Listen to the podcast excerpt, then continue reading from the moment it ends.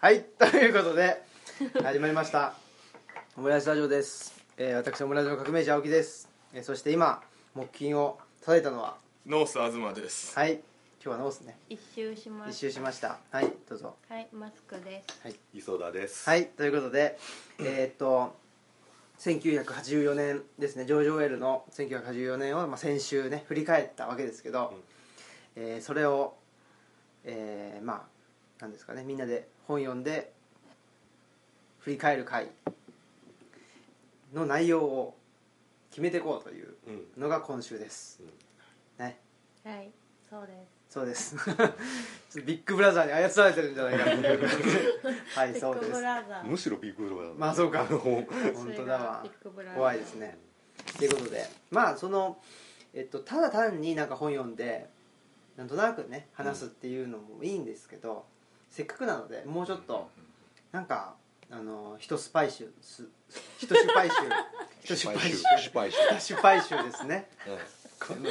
何ですかこの,、ね、この人の失敗を一番の大好物としてるというありがとうございますあれそうやってやっぱりね、うん男性というのはんやっぱりそうやって、あの女性のもとで生きていくっていう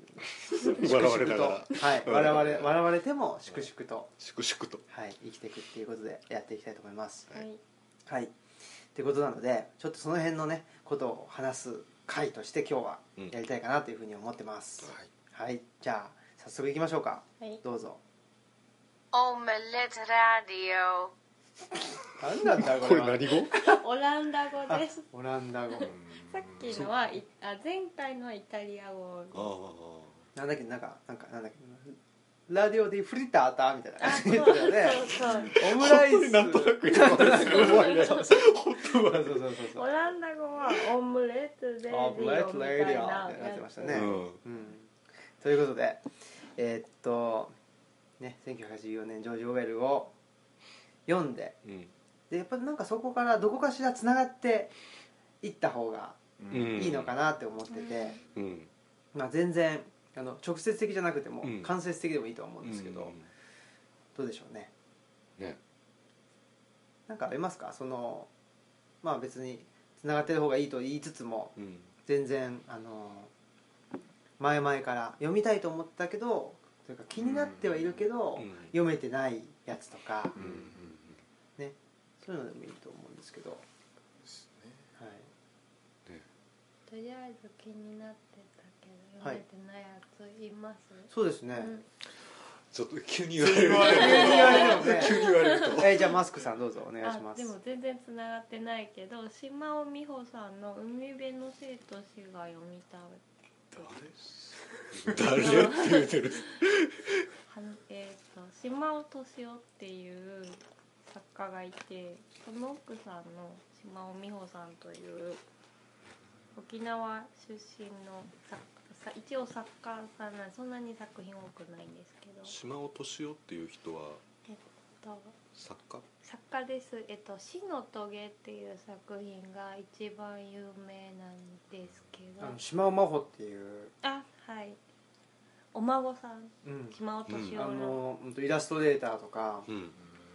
あとまあエッセイとか書いてらっしゃるうん島尾真帆さんっていう人がいるんですけど、かろうじて名前は聞いたことあるその人そのの3人ともだけどなんかもう一つおじいさんですねこうが島尾敏夫っていう人でこ「う出発はついに訪れる」とかねそうそうそうこう戦特後攻隊の派戦後派になるのかな敏夫は。はははと神戸に「バイキング」っていう文芸雑誌があるんですけどそこで結構書いてた人ですうんその人の奥さんが島尾美穂さんでうん海辺の生と死もえ今度映画化することになったのでうん読みたいなと思ってうんで満島ひかりちゃんが主演だ からうん嬉しいそれを見たい食いつ いでしょた食いついたで美穂さんもすごい沖縄美人なのでなんかぴったりだなと思って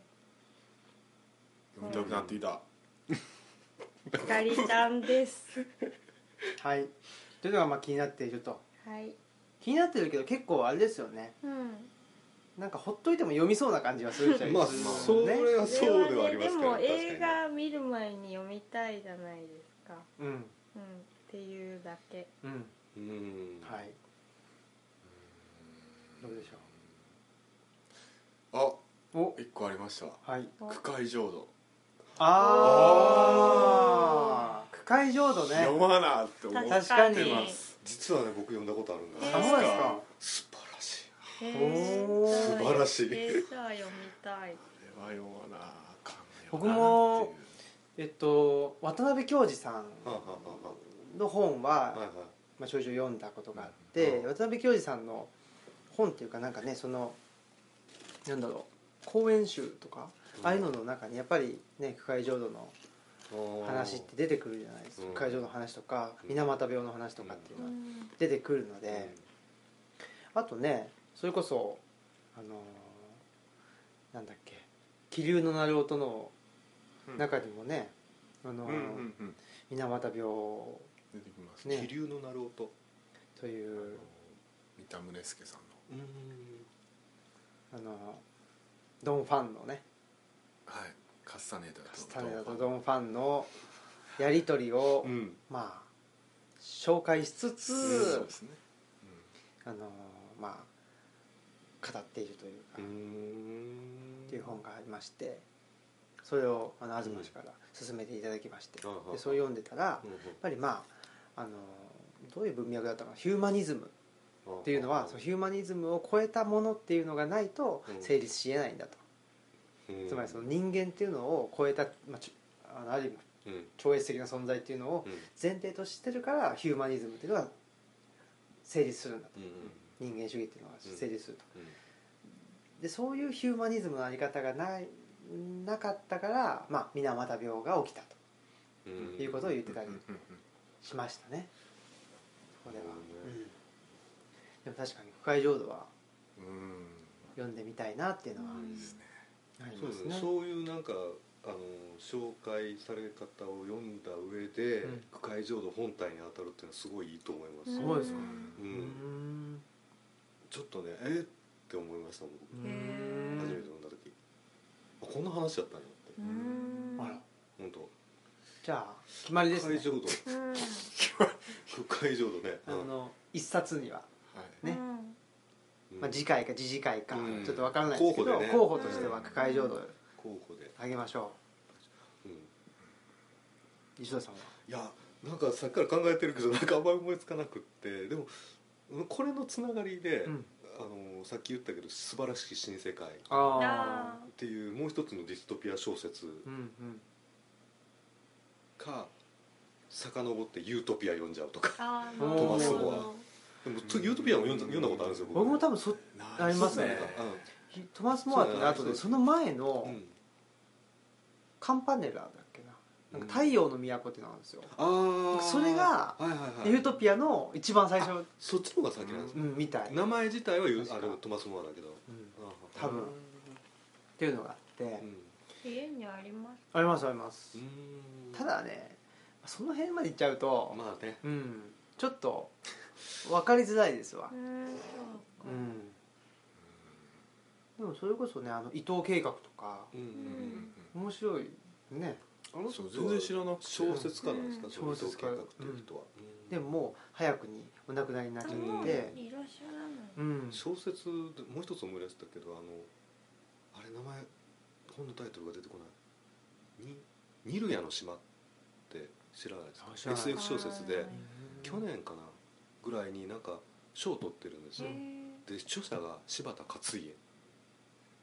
柴田勝家柴田勝家が書いてると柴田勝家が書いへてえでということではいるであの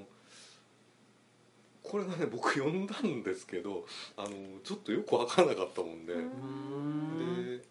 でなんでこれをプッシュするかというとその柴田勝家さんって民族学者なんですようん若い若い人なんだけどあの確か民族学者でであのオセアニアの未来世界を舞台にしたこう小説なんですけどね、で人類学者とか出てくる、ううんんちょっとなんかふあの不思議な文体でううんんうんなんかだなんかねでももう一つ僕読み切れなかったところもあるんでっていうのが柴田勝家さんえなんかね本人の写真とか多分ねネットで検索するとその戦国,、戦国武将の柴田勝家と並んで出てくるけ ど並んで出てくるすごけいど、ですあのー結構負けてない感じあうん武将タイムスリップしてきたかみたいな感じの人ですちょっと調べてみよう柴田勝まで聞いてちょっとドキッとしちゃいまし たけどそうですねあ金曜そうプロレスで柴田勝頼っていうね選あ手そうが今なのいて息子息子じゃないかあのお父さんレフェリーなんでお父さんレベルお父さんもお父さんレベルそうもうお亡くなりにねなりましたけどそうですねまあ小説とかあとは何ですかねまあ今のところ小説うんみんなね言ってますけどあえてなんか東さんはもう一つかもしれないけどあえて小説の方がいいような気はしますけどねうんあ本当だすなんかこうごいですねこの人本当やまあいいかねあどうぞいやいやいやひいやげともみあげがすごいすごいでしょすごいでしほほほほほ ょ強い本物の柴田勝家っていう本め当っちゃや強そうでもあのどうでしょうね1984年ね、読んで、どうですかその本って、うんまあただ単に面白いっていうこともありますけど、まあ、せっかくねこういう場でやってますんで、その本を通して自分の関心とか、うん自分ってあこういうところにを面白がるんだみたいなこととかうんそういうことってちょっとなんていうのその内政というかねうんうんそういう感じになりました僕は人のはなんか意見聞くのすごい面白かったあですねでうもん確かにうんそれでなんかち分かるっていうかあーとかね思うところもあるし自分と違うとこ見てるなっていうとこ、うんそのほんまに作中の本が面白かったっていうのが一番びっくり、でもあれ面白かった青木さんもですよ、はいうん、面白かった、ね面白かったけど、うんなんだろうな僕の場合は、うんどっちかというとそのあの、ね、1984年の作中に出てくうんうるんようなうん本ばっかり読んでるところがあってもともとねあだからあのなんていうかなうんそうだよねみたいな感じで読み飛ばしちゃったっていうのはあるんですよだからまあポイントポイントで重要な重要っていうか、まあ、あのうん僕が重要だと思ったところはちゃんと読んだんですけど、うんやっぱりああいうようななんかその人類の話じゃないですかあれってなるうほどん、親戚時代にそうから、ですね、そう人いう類がどうやって来てっていうねでその、まあ、生活スタイルというかその経済の体制がしあの思考の状態に影響を与えてみたいなうん話を、まあ、歴史的に書いてる箇所だったのでなるほどだからどっちかというとああいう本ばっかり読んできたもんで僕はねあの部分は三国の構想っていうところしか読ん読 めなかったというあかあーそううんそう逆にこれどんどういうふうにドンパチやってるかっていうのが一番関心があったとうー思うんんでなんかあなるほどねとか思って聞いてうんうんはじめましてどの辺が面白かったですかあのあの本のなんかこう世界のそこの世界の成り立ちみたいなのがそうですね原理的な部分うんあ弁護がうんなんかねあとせっかちなんですかねうんもうどんどん進んでってほしいあですけど、ううんん小説とかあのね特に長編がもともと読めないーうーうんんんですよね飽きてきたり、うんうんうんううんそれは大丈夫だそうそれでいうと区会譲渡は小説ではないねそれはんうんエッセイとも言えないけど、へーそうですか、でもちろん一番近いのはドキュメンタリーかもしれないけど多分普通に考えるドキュメンタリーではない、うーんそうだからあのバルザックとかも腹立ってしょうがないんですよバルザック、よう終わらんかいと思いながどんなあったっけらめっちゃ長いんですよとりあえずどれもどんな小説ありましたっどれどなんか一個しか読んでないんですけどけでもあの辺の人たちあの辺の人ってあの一括りにしては申し訳ないけどあのプルーストとかねうん、うん、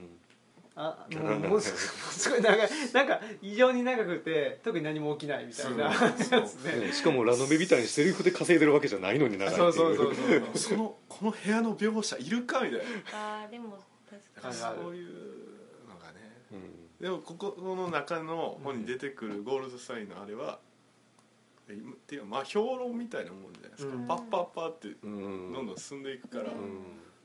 あーそうああいうのがもともと好きだうん読書スタイルにピタッとはまるような文章っていう感じなんで確すねかにねだってあうのんあれはね一応言いたいことがあって、ね、それをうん述べてるっていうことだけど小説っていうのはうんそうじゃないじゃないですか、まあそうですね、うんうん結論なんてどうでもいいといそううかそうそうそうう、んうんそっかそっかその辺がねうん例の戦術タイプと戦略タイプっていうあれはねだでたもかちょしらっと誤解が入ってると思うんやけど、はいはい人によってそういうタイプがあるっていうよりはうんやっぱり物のやり方の話で、うんうん例えば情報をいっぱい持ってる人は、うんいやおなしにやっぱり戦略を立てたがるうーんうんだからこれに出てくるプロレなんかはそんなん情報何にもないからそううですねん何をどうしようとってできないわけで、うんまああのねでじあの歌ももう与えられたもんだけど、まあ、それをちょっと変えるとかね、うんうんうんそういうようなことしてあの楽しむ程度のことができるとは思うんだけど、うんそのだからあの人がどうかっていうわけではなくてうっていうんのは人の性質がどうかっていうことではないってあはいいう。うんなんかそれで言うとうんアンクルトムの小屋とかねあははなんか聞いたことあああいうの読みたいなって思いますアねンクルトムの子やね、うんあれなんかでその黒人奴隷うのん話ですよねあれなんか役今の出たですよねあのもう何年か前だけあどそうですかあの最う近ん、なんか今の話じゃないけどやっうんぱりそのなんて言うんだろうまあ奴隷にしてもそうですしまあなんか第そういう方面三もうん階級って言われるまあプロレタリアートの人たちもそうだうんうんうんうしんなんかそのうんなんかイマジネーションうん、が言葉に結びついうてんそれを本にし本にしてますみたいなことじゃないじゃないですかあーどっちかというとなんかすごく抑圧されててうん自由そうだ自ね由そのその知識人の人たちが言ういわゆるこうすクリエイティブじゃなくじゃない感じのそうそうそううんじゃないけどもその中うでんどう生きていくかっていうでどう楽しみを見つけていくかとかうんっていうことなはのはでははそういうあの本の古典うんそういうほそういう本なのかよくわかんないけアンどクルトムの声は違いますよね、うんあれはもう完全に白人の目線なんであそうですうん星のある生活とかかなそれどういうやつですかえっとナチスうん支配下のユダヤ人のでもそのまだし支配されてる地域に住んでるユダヤ人のあ話でであの星ユダヤの星が書かれた、書かれてーあてうんその中ででなんかどんどん生活厳しくなっていって、うんでなんかもう淡々と暮らしてるみたいなのだったと思うんですけど、ちょっとうろ覚えなんですけーど。やっぱりなんかその第二次世界大戦中のうんことを描いた文学とかっていうのがまあ個人的にはあーはーやはっーぱりねグッとくるっていうのはその辺でやっぱり、うん、あ夜と霧読みたいって言ってたじゃないあそうそうそうそうですそかうそれもね読んでないんですよまだ夜と霧ってどんなやつでしたっけ、えーっていうか収容所のあるあ多分ありあまると思すうしけどかもあの旧版だからあのああるある亡くなった方があその茶色いやつですに二段目全然ですよ写真が載ってるっていうそうそう結構ショッキングなやつえあもう体験記録そうなんですよんだからあのアウシュビッツから生き残った人がはあはあはあただね最初の解説だ、うんこれねオムラジの初期の頃に、うんあのアンネの日記をあー読んでやりましょうって言って僕ね読めなかった の結局なんか。うんはあそうですねっていうのがあってで僕やっぱりそその辺が結構うんなんか自分の中で多分すごく、うんあの金銭というかね確信というか、うんに触れすぎてる部分が多分あるのか、うんなんかね具合悪くなっちそゃっうそうたり具合悪くなっちゃったんですあのあー演劇をね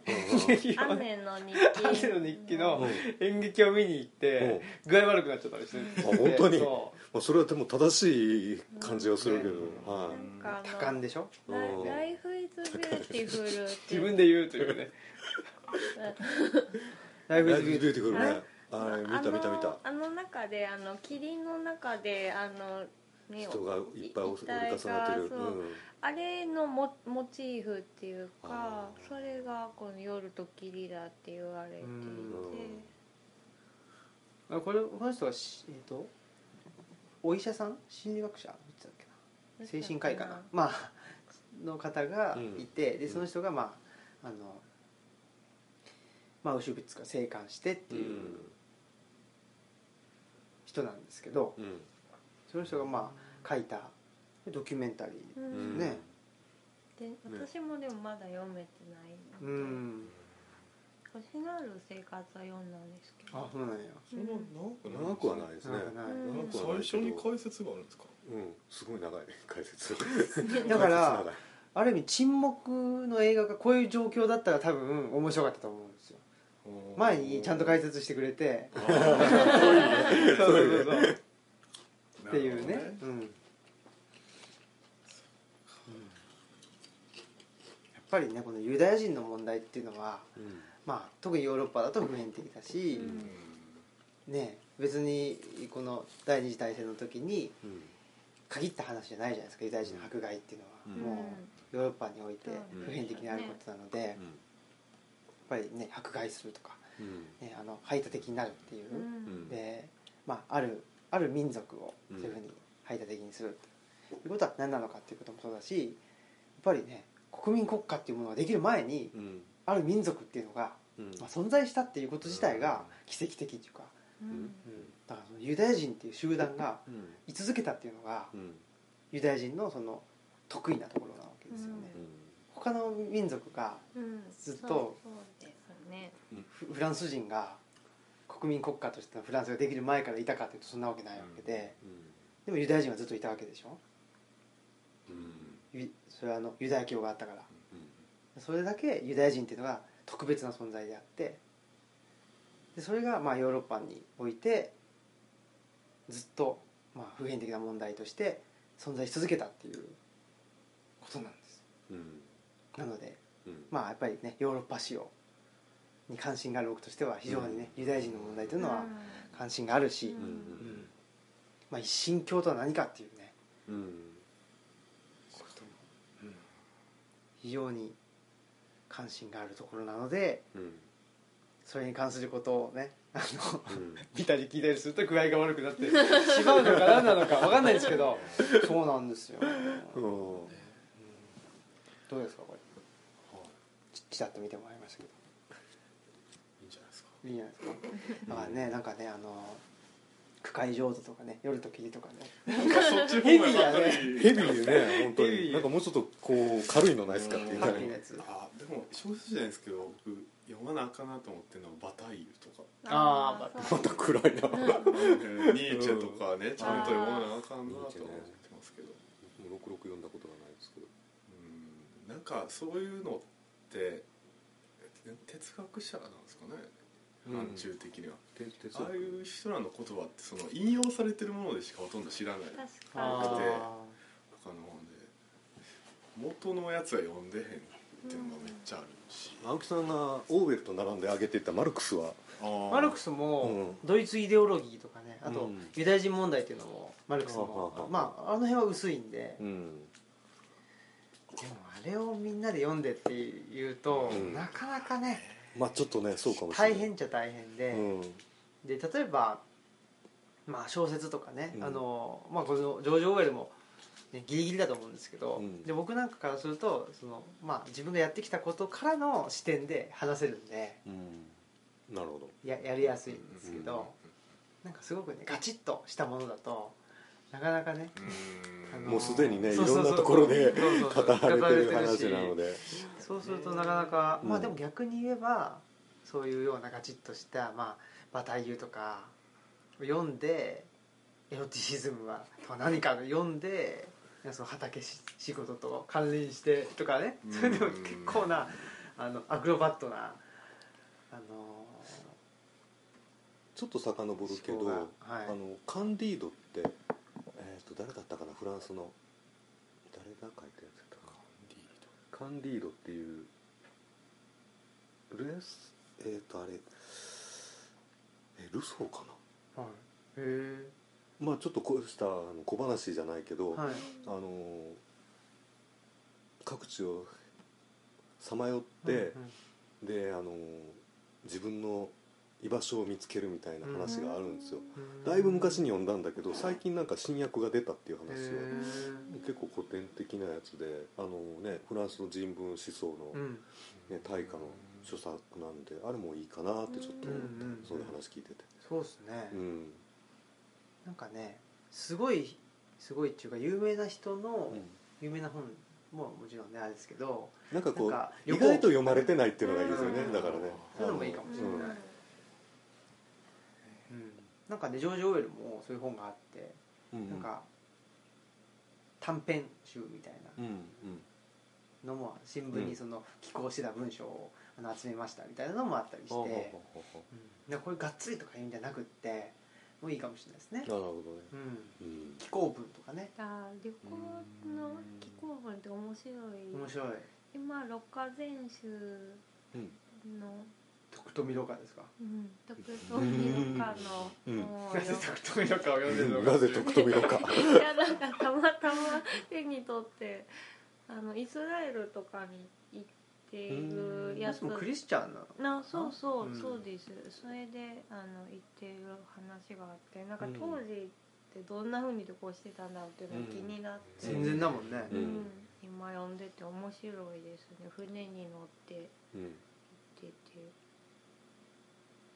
うんっていう話もね寄稿文もいいかも気しれな候いです文ねだとドクロハイとかああえーと金子金光子光晴金子光晴大晴好きですわあそうなのすでによ読んで読るみいや読んまでないですけど読んでないあのドクロハイしたよねですけど金子光晴も結構なねなんていうか、うんちょっとああれな感じの人ああれなんでな感じの人ですよあね れな感じの人なんで一応読んだけどあんま覚えてないですね、なんかめちゃくちゃな人やなとうんは思う めちゃくちゃな人ですめねちゃくちゃですねでも山崎直子らさんが金子光晴好きはあはあなのだはから読んだんですけどあなるほどねって読んだことないジョン万次郎ぐらいしかジョン・マンジョ読んだことあるジョン・マンジョ字へはしかってない中学校で読みましたよー家にあったからあ本当にへージョン・マンジョン・マンですかジョン万ジョン万ぐらいしか読んだことないなジョン万次郎っていうあの、ね、居酒屋さんが地元にあっておおであのなんかちょっとこんななんていうんですかね、ジョン万次郎なピエールみたいななんかあれじゃないですか、うんピエールって感じのがあったりへえましたよ、ジョうんン万ね次郎ともしかしてそのねうんル・コルビジェのおほうなんかなんかなん評論なんか自分で書いた評論とかとか全然ね読んだことないないや僕全然ないですよなんでそれが出てきたの知らないなんかあるいかやとパッと浮かんだのが岡本太郎であー岡本太郎のなんだっけなんとかみたいなうんあるじゃないですか、はいはいはいで岡本太郎って言う言うのはちょっとあれ だなと思ってこれでいいです そうそうで少しずらしずらしたっていうずらしたんかずらしずらせてないかもしれうないけど、んと気か候文のつながりで言うのかうんいやわかんない気候文もあるんじゃないもしかしたらあーホルビジェグやったらそううかんうんノーベル賞作家あそれもいいかもしれないですあねー大江健三郎ああー読んでみたいですねね読んでみたいあ何でしたっけ原ん原爆ノートじゃなくて何でしたっけなんとか多分大江健三郎のノーベル賞の授賞式のスピーチなのかー出てきたあななんかが本になってるのあかああなでそれ持ってるっていう話なんです けどああ読んでないんですよねそういうのもいいかもしれないですねうんうん川端康成川川端田康康成成ねそれこそうん日本って他においたっけノーベル文化賞を取った人っいてやいないんじゃないですそかの二人かうんで村上春樹がねずっと候補っていそうそううそう村上春樹はよ読みますか皆さんは僕も無理ですあ無理僕もほとんど読まあないんですまそうでりすか好きではないノルウェーの森だけあノルウェーのも読んだんですはうん大丈夫だったんですけど僕はねあのあれだあのなんだっけねじ巻き鳥クロニクルあはいはいはいあれあの戦前のモンゴルの話がそうそうそうそう出てくるのでうんめちゃくちゃハマってるあれだけはあれノモンハンノンハン事の件のね話えいや僕もそれがね一番好きなんですよ、あれ面う白いん、でも結じゃあ僕が一番もしかしたら村上春樹はうん読んでるけど、うんそんななんかうおーみたいな感じででもねでは僕も読んでなねいもしかしたら数は結構読んでるかもしれないな「うん必要を巡る冒険」も読んだし、ううんうんん僕も思いますわ1984は読んでないですうん つながりで読みま したよつながりで言ったらう、んあれ1984って関連あるんですかまあいやあんまないあそうなのうんかななんか毒針でうん毒針じゃないわ針でうん人を殺す殺し屋の話なんですよなんかそれ1984だかブらラックエンジェルとかであったようなだからこの 前ちょっとねあのキム・ジョンナムがうんお亡くなりになった時になんか針で殺されたみたいなうんあそんなの情報がはいはいはい出た時になんか1984をまあ思い出した人がいるみたいなことは聞きましたけどそうなんやへえうんじゃあもうそろそろ次回の作品を決めましょうか区会浄土いいと思いますけどねうんじゃあ区会場会場にしましょうかなんか路線がなんとなくありますよね。夜と霧とか抱えて重い。多い ね確いかいんにじゃないですかねちょっとうんちょっと長いしうんあれでも会場度 は東氏はなんかずっと気になってはいたんですかそうですねそれななぜぜでしょ読まなあかん本っていうなんで文庫とかになってくれたらいいのになって文庫で思うあなるってないんですかあるんですかと思いますよなんか僕は知ってる限り知らなかったけどなかったけどうんあそうなんやあるんやったらその方がいいなこの際買おうかしう、うらんうん買おうか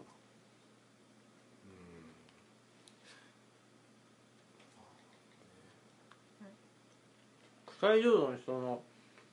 名前なんだっけな石村美智子有名美智子さうんん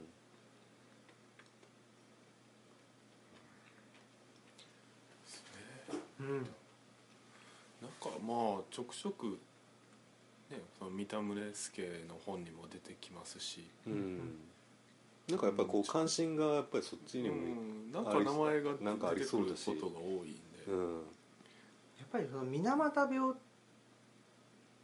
とか、うんまあ、四日市喘息とかね、うんあの痛い痛い病とかっていうのはうん公害としてうんね、あ習うわけですけ文ど庫あります。あありますありますありあます本当。じゃあうちも買おううん買おうかなそしたらこのなんか際その公害っていうのが、うん講談社。なんかなんて言うんだろうなあの単なる自然破壊とかうんっていうことじゃないんだなっていうのになんか最近気づいてほうほうほうほうでそのね三田宗介さんの話もそうだけほうどやっほうぱりなんかその人間とうんそれを超えた部分っていうか、まあ、例えほうばあの、やっぱり科学技術とかうんそういうものとの人間の共存の仕方とか、うん人間観だったり、うんなんかそういうあの単なる自然破壊っていうだけじゃないものとして語ってる人がいるんだなっていうのに最近気づいたっていううのがあっんて、うんうんうんうんしかもあんまりその辺ってあの教科書で習う時はそんなもちろん習わないそうそことでうすもんねでしょうんそうするとねうどうしても公害問題がありましてう、んでそれがあったんで今はあのまあ言っても裁判がまだ続いてるところもありますとかうね、んぐらいだったりしてやっぱりねその高度経済成長期っていうのは、うんあの経済を優先して環境破壊が進みましたみたいなうん文脈でしかそうなんですよね環境だけじゃないんですよねねんうんうんじゃあ現代社会の理論も読んでください三田宗助のああ参考に気流のなる音とは全然ガラッと変わった文体になるんですよ、ほうほうほう気流の鳴る音は結構なんていうのかなかっこいいじゃないですか、そうですねあれはなんかよめっちゃカッコつけてるバージョンやと 思います普段から普通のかっちりした評論書く時もその気はあるんですけど、うんあの人の文章はいつも、うん、でもあの気流の鳴る音はなんていうか読み物としてもそうですね、あの牧雄介名義なんであだか多ら分書きたいこと書い書いたっていう感じうんですかね、うん田宗介さんももうちょっと読みたいですね、うん、まあじゃあんまりなんか有名じゃないんですかいやあの人いやめちゃめちゃ有名有名だけどめちゃめちゃ有名有名だけどなんでしょうねなんだろうあの後継者がいない後継者がいなかったりそうなのかな弟子がい弟子があんまりいない弟子もいないのかな大体ああいうのって弟子とか後継者が広めるでしょそういうのもしかしたらそのアカデミアカデミックなところにいるのいるんですかね一般のところいにるんじゃないですかね一般のところに出てこないみたいな東大におってもうでも辞めてはるはずなんですけうどね、んいやまあ、うん、ポジション的にはど真ん中だでも有名な人ではいます、んなんかねうんまあ、でもねほら養老孟司さんとかね、うんななよテレビ出ないとダメうん、タイプの人ではないから、ね、中澤さんとかね中澤慎一さんとかそういう人ではないけども有名には有名ですよね、むっちゃ中澤先生風信一ねはいって感じだなこれでもアースダイバーとかううんんまあ、食わず嫌いですけど僕はまあそう面白いですよ僕はね食った上で言うけどあのそこまで好きではないですうんあれは面白かったあの石の神だっけえー、っと石の神石の神じゃない石の精霊なんだああはいはいあの、世阿弥とかのそうそうそ話でしうたっけあの柳田国夫の石石神問答から話を発展はいさはいせたやつ、はい面白かったけどうんって思う、う世の中どこは大体そう思う、うんうんって思うまあ作家なんだよねどっちかというとやっぱそういう感じしますねそうですよねあの人うん作家さんですからねうんあの人のお父さんの中澤敦という人が書いはいたはい「つぶて」っていうのは面白いですよ、あそうなんですかうんあの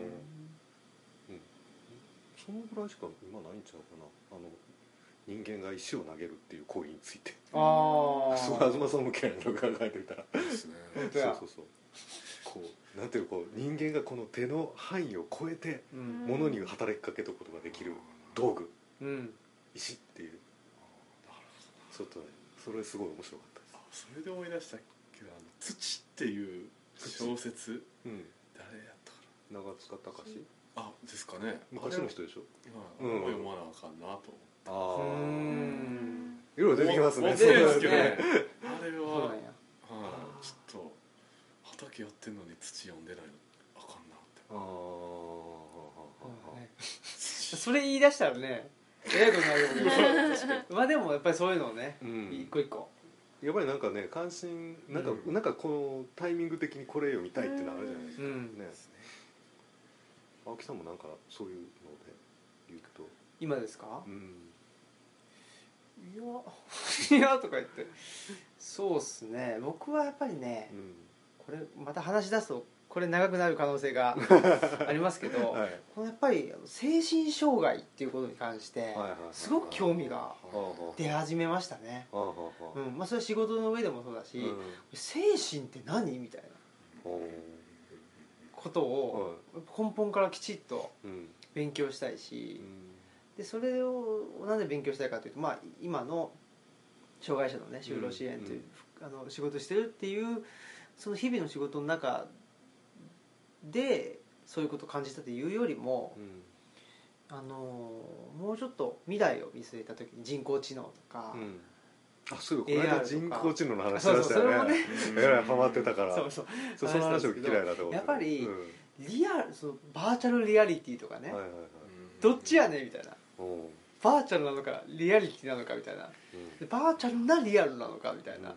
じゃあリアルって何よみたいなうん多分そういうことと精神うん精神って何みたいなうん精神って多分リアルじゃないはずなのにものすごくバーチャルなものなのはずなのに、ものすごくその現実に影響を与えてたりうんするじゃないですか、精神障害って精神障害ってなんで精神障害っていうかというと基本的にはその社会の中でうんまあ障害とされてしまうその摩擦が起きるからそうされてしまったりするわけじゃないですか、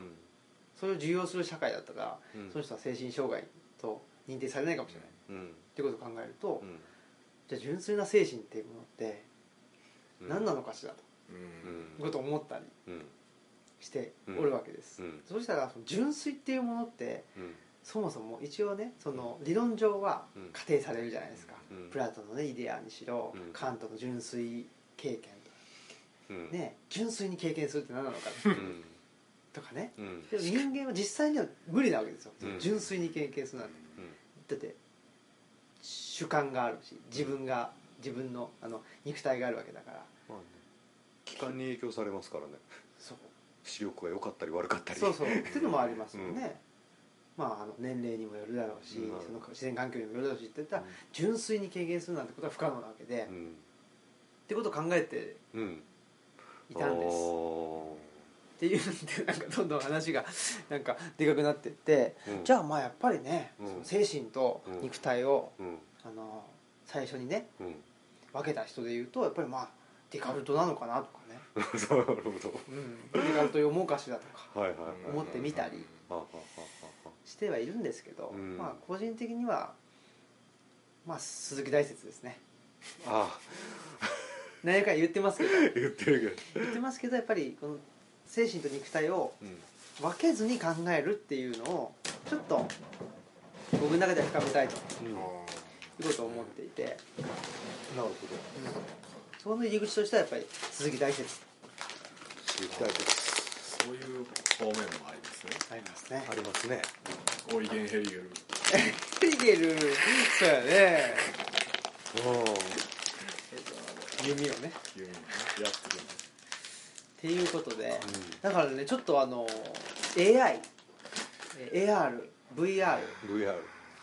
その辺の話は僕は今非常に関心が、いやだってでも考えていかなあかんこそとうでですしょもんねそうやでもそう、うん腹立ちますけどねそうなんですでやっぱりそれはうんやっぱり近代近代社会っていうのを考えるときに2つ僕はあると思ってて、一1つは2つあるっていうのはその2つやっぱり近代社会の前提があると思っててうん1つは国民国家うんうんでもう1つはうん工業、まあ、テクノロジーですね、うん人間の手から離れたところでの工業やっうんうんぱりこの2つっていうのはもうちょっと切っては切り離せないものだし、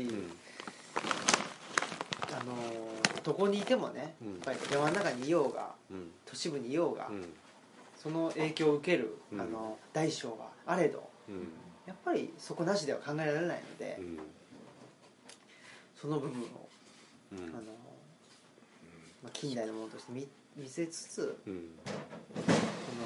土着というものについて僕はあの考えていくっていうのを今やってる最中でございまして。うんおーいろんなまあだから僕はどっちかというとあのいろんな本を自分が語るとしたらうんどう語るかっていうのうをん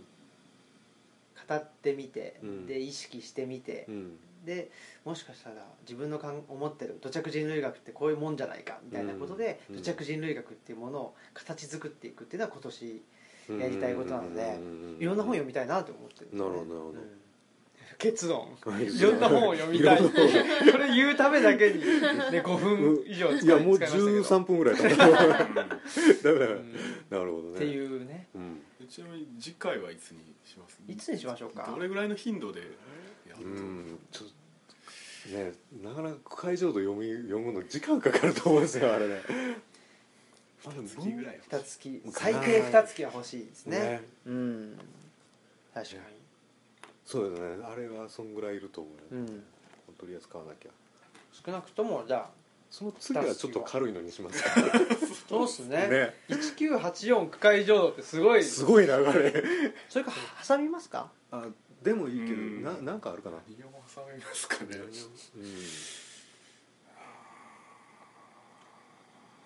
海辺は軽いびっくりしああたあかぼちゃんやんかぼちゃんかわいい何あれめちゃめちゃかわいいなかぼちゃんおいでごめんごめん閉まってたもんね何がいいかねなんかあるかなうん土もなんか重そうやしねおいみたいっすやっよぱりあのなんかだって夏目漱石が絶対娘に読ませたるみたいに言ってたらしいですねなんか娘が今はその年頃でうん浮かれてるけど、うんうんもうちょっと大人になったら土を絶対読ますみたいな、それは嫌やな言ってましたよそれは嫌だやめて重そうはいうん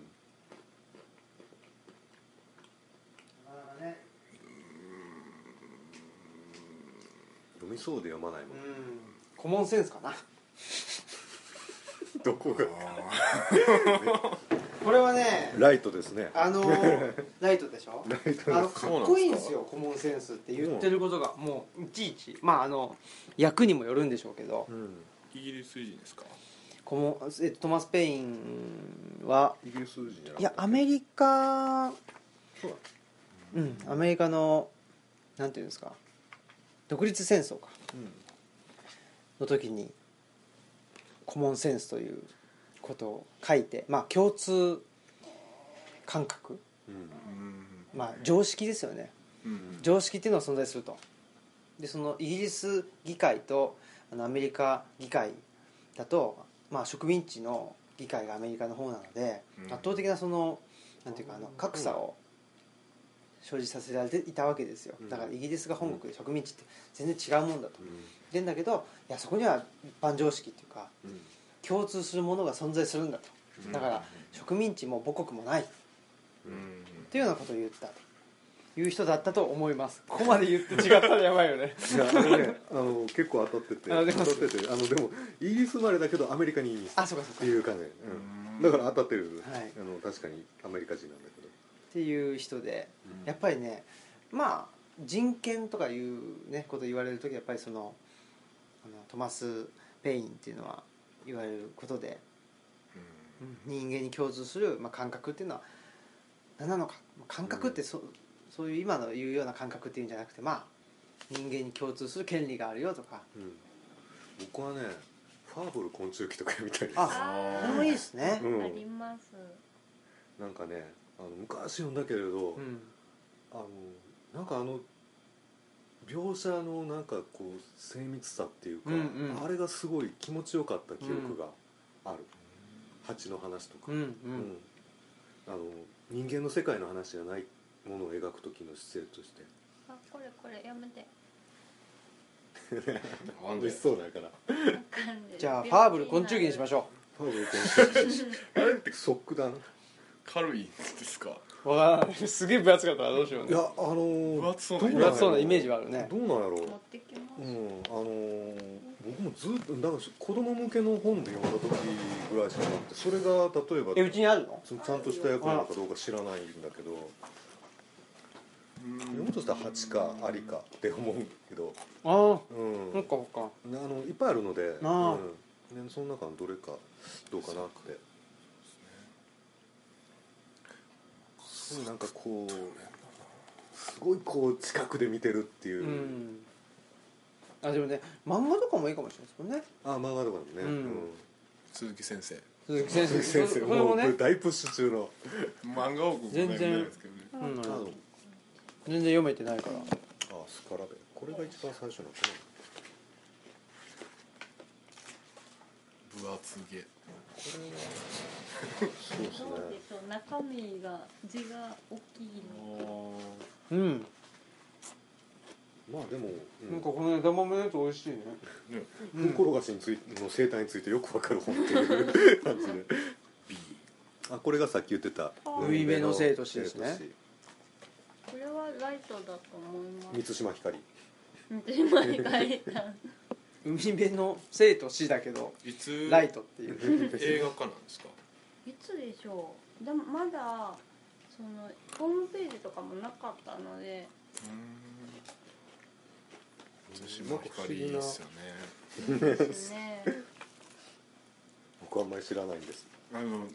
っけ川の底からこんにちはうんあっあていう映画良かったっすわううん見てない倒せ倒せセー